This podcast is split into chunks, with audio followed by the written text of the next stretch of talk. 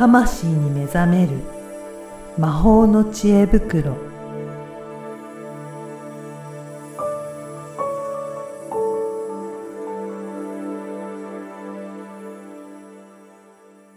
こんにちは、小平物からです。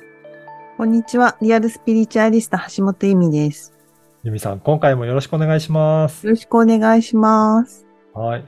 そういえば、あの、何回か前に、なんうん。か前世のお話もした、していただいたと思うんですけど、はい。なんかそのご感想も来てるということなので、よかったらはい。紹介いただいてもいいですか、はい。はい、そう。あの、125回あたりだったと思うんですけど、あの、前世、何人かリスナーさんの前世を読むっていうのはい。で、シェアさせていただいて、で、あの、お返事というかね、うん。うん、いただいたら、まあ、なんかね、ほっとしました、みたいなコメントが結構寄せられてですね。うん。で、私も今まで前世読んできた人のことを思い出してたら、うん。みんななんかホッとする？あ、そうなんですね。へーなんかこう、ああ、そうだったんだっていうなんか理由みたいな、荷を下ろすとかそういう感じのホッともあれば、うんうんあ、なんか自分がこれまで歩んできた道とか、これから行こうとする道、なんかこれでいいんだなとか、うんうんなんかそういう確確かめる感じの、なんかこう、明らかになったことへのホホットって言ったらいいんですかね。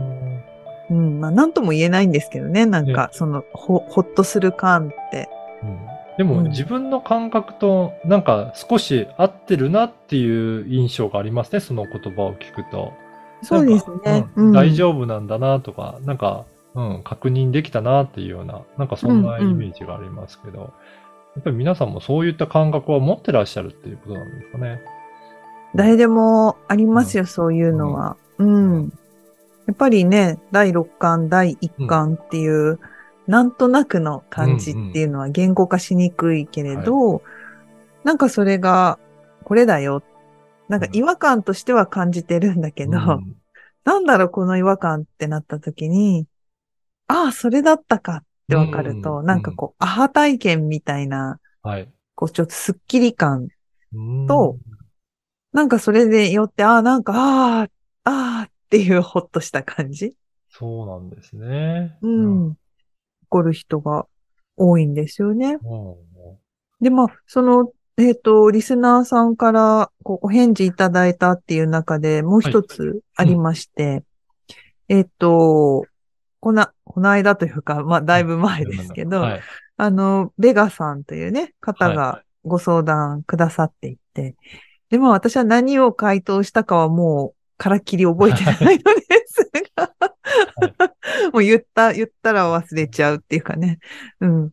まああの、対人物だと、うんこう、久々にお会いしても、こう、リーディングしてる時に、あ、見たなっていうのが、また見えてくるから、はい。こう、紐づいてくるんだけど、まあまあ置いといて、大体は覚えてますよ。はい。というけど。えっとですね、ちょっと読んでみようかな。はい。うん。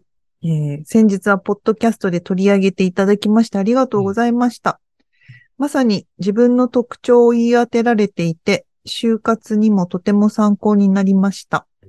自分のクリエイティブな面、なかなか言葉にできなかったところに気がつけましたし、教えていただいた前世も、今の自分とはやはり通じているなと、なんだか安心しました。やっぱ、そうなん、ん？そうやんなって、うん。そんな感じらしいです。で、自信を持って発揮していきたいという気持ちですと。また、これからの方向性が大まかに見えてきて安心して進めた実感があります。実はあの後、ちょっとした旅行に誘っていただいたのですが、そこで新たな出会いがあり、仕事への情熱のようなものを感じることができ、と、まさにお話にあったような展開になり、驚いていますと。まあ、私がね、旅に出るといいよ、人に会うといいよ、みたいな話をした、したんですよ。うんうん。で、えー、そしてね、おめでたいことに就職がね、決まったと。おおめでとう。パチパチ。まあ、あの、本当にありがとうございますと。えーまだ不安もありますが、いただいた情報も参考に自分らしい働き方を見つけていこうと思います。うんこれからもポッドキャスト楽しみにしておりますっていうコメントをーいただきました。あ素敵なコメントありがとうございます。りがとうございます。いや、こんな感じでね、そう言ってね、自分の前世とかいろいろね、聞いたときに、しっかりと、そう、それに伴って行動もされて、なんうんか結果も、にも現れてきてって、本当素敵ですね。ねえ、本当素晴らしいシェアをいただいて、感謝感謝でございますよ。やっぱりね、それも、なんか自分としっくりこないと、そう言われたからって言ってもなかなか進めないと思うんですけど、やっぱそうかっていうような感じで、納得感がすごくあるんだろうなっていう感じはしますね。うんうんううんん。またなんかそれを言われた時に、ああ、そうかうんって、なんかその瞬間は受け取れなかったとしてうもん、後々、ああ、や、ああ、なんか、はい。そういえば、みたいなことが起きたりもするので、はい。あの、なんだろう、当たる当たらないとかそういう話ではないんですけど、うんやっぱりなんかその人の中にあるものが、うんどれだけその人が、あー受け取れる状態に今あるかみたいなところもうんうんあってですね。はい。うん。まあなんかそういう、ちょっとね、変な話ですけど、アカシックリーディングとかうん。は、あ、まあちょうどこの間講座が終わったばっかりなんですけどね。はい。あの、アカシックリーディングでその何が起きるとか、なんとか、前世とか、うんうんそれはエンタメだって私は思ってうる。ん。エンタメは別に悪いんじゃなくて、はい。それはエンタメリーディングとして楽しむのはうん OK なんだけど、あの、じゃあ占いとかチャネリングとかと何が違うんですかうん。アカシックはみたいに言われたときにお答えするのが、あの、問題とかお悩みの本質、起因って言って始まりの部分っていうのをはい。見に行くことができるのがうん。大きな違いで、うん。そして、えー、それが醍醐味であるっていう説明をするんですね。で、やっぱり、その、手前、手前で分かってることと、うん。意識的に分かる手前のことと、うん。本質的ななんか、奥奥の方にあるよくわかんないけどこっちに来ちゃったみたいな、うん。よくわかんないけどなんか好きとか、うん。よくわかんないけどいつもラッキーだとか、うん。なんかそのよくわかんないけどの正体をアカシックでこう見に行くっていうことができて、はいはい。で、まあ、私がリーディングするときっていうのは必ずそこを見ながら、で、今この人どういう状態なんだろうかっていうのをどうつなげて、はそれこそね、あの、相手に伝わるように、どう言葉にしたらうん。いいだろうかっていうのを、まあ、その場でやっていくわけなんですよなね。るほど。だから、本質的なところはまあ、しっかりあるんだけど、その人の状態によって、どう伝えるかによって、ちゃんとしっくりきて、スッと入ってくるかっていうのが、まあ、いろいろ変わるから、それによって言葉が変わってくるんですね。そうですね。対面とかね、うんあの、リアルタイムの場合は。はい。はい。もうこれ文字の場合はもう本質だを見に行くことはい。になっちゃうので、あの、そこで、例えば、こう言われたけど、あの、うんうーん、なんていうの？今はしっくりこないなっていう方も、うんうんうんまあ、いつかしっくりする日が来ると。そうなんですね。うん。そういうことが結構、やっぱりあってですね。うん。まあちょっと、また私のエピソードですけど、15、6、うん15、6、もうちょっと前かな。うん。NLP っていうのをやってたのが2005、6年なんですけど、うん。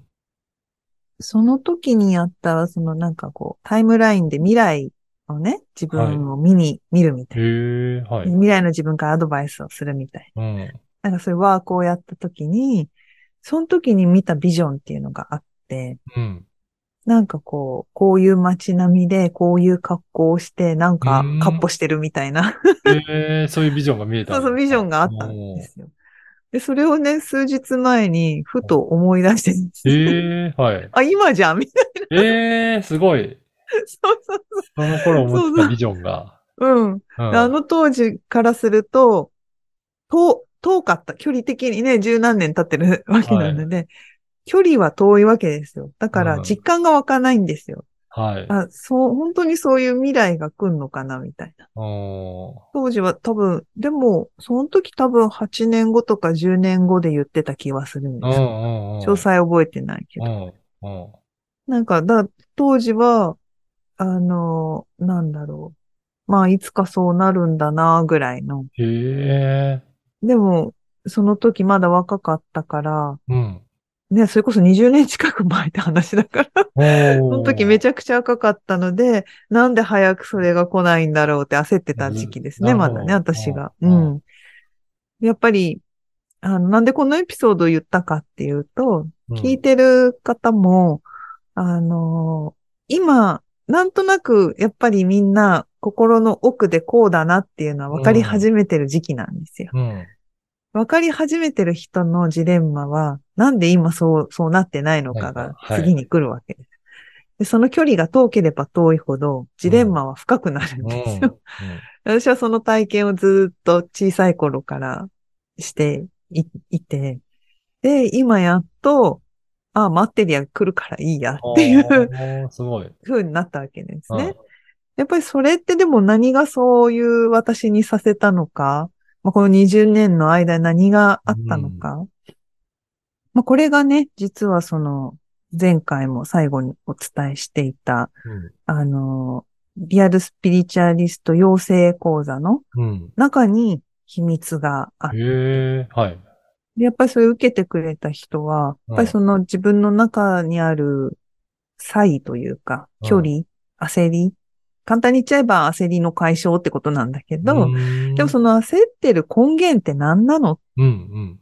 私の場合は、もうそういう未来が来ることを知っているのに、今そうじゃないというもどかしさ。うん、なんか、体は子供、頭脳は大人。みたいな。ああ、いう感じで。じゃあもうその先のあイメージとか、まあ考えとかあるんだけど、現実がそうなってないというギャップにちょっと違和感として。そうそうそうそう。ね。なので私がうん独立した当初は、前も言ったかもしれないけど、もう企業にぶら下がってるんじゃなくて、うん。もう人が一つ二つ、あの、き、いろんな企業と契約するか、仕事を複数持つ、そして拠点も複数あるような、こう時代が来るから、早速それをやろうっていう、世の中がそうなってなかったっていう。そうか、お世の中もね、状況もよりますしね。そことタイミングがあったらうまくそこがか回り始めるっていうところもありますもんね。うん。だからそれまでに、じゃあその未来をも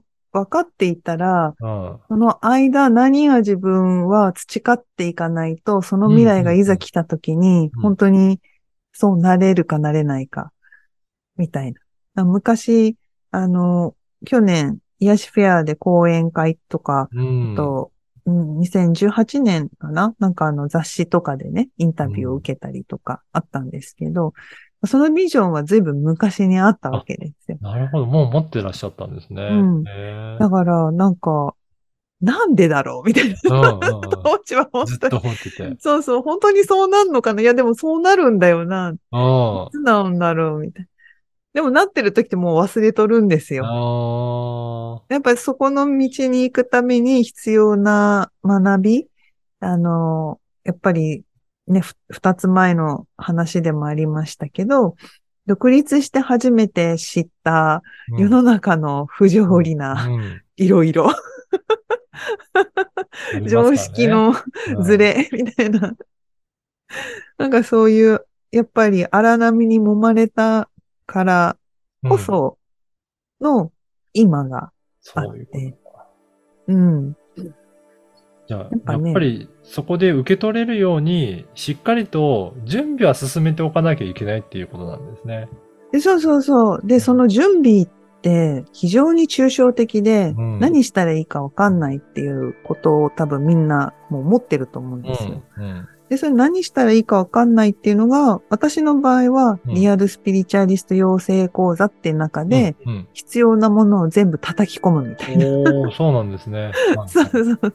あの、もう、何をしようとも、ベースだけは基本のベースだけはあるので、うんこれはとにかく身につけておけば、うん。うん、やりたいことが見つかるし、うん。ああるいは見つかったことが今までの生き方と全く違くても、うん。生きていける、こう、視野の持ち方とか、マインドセットとか、なんかそういう大元の部分。